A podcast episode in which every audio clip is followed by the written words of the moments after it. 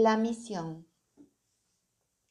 Los radicales de Alfonsín tenemos una misión dentro del proyecto justo, social y humanista.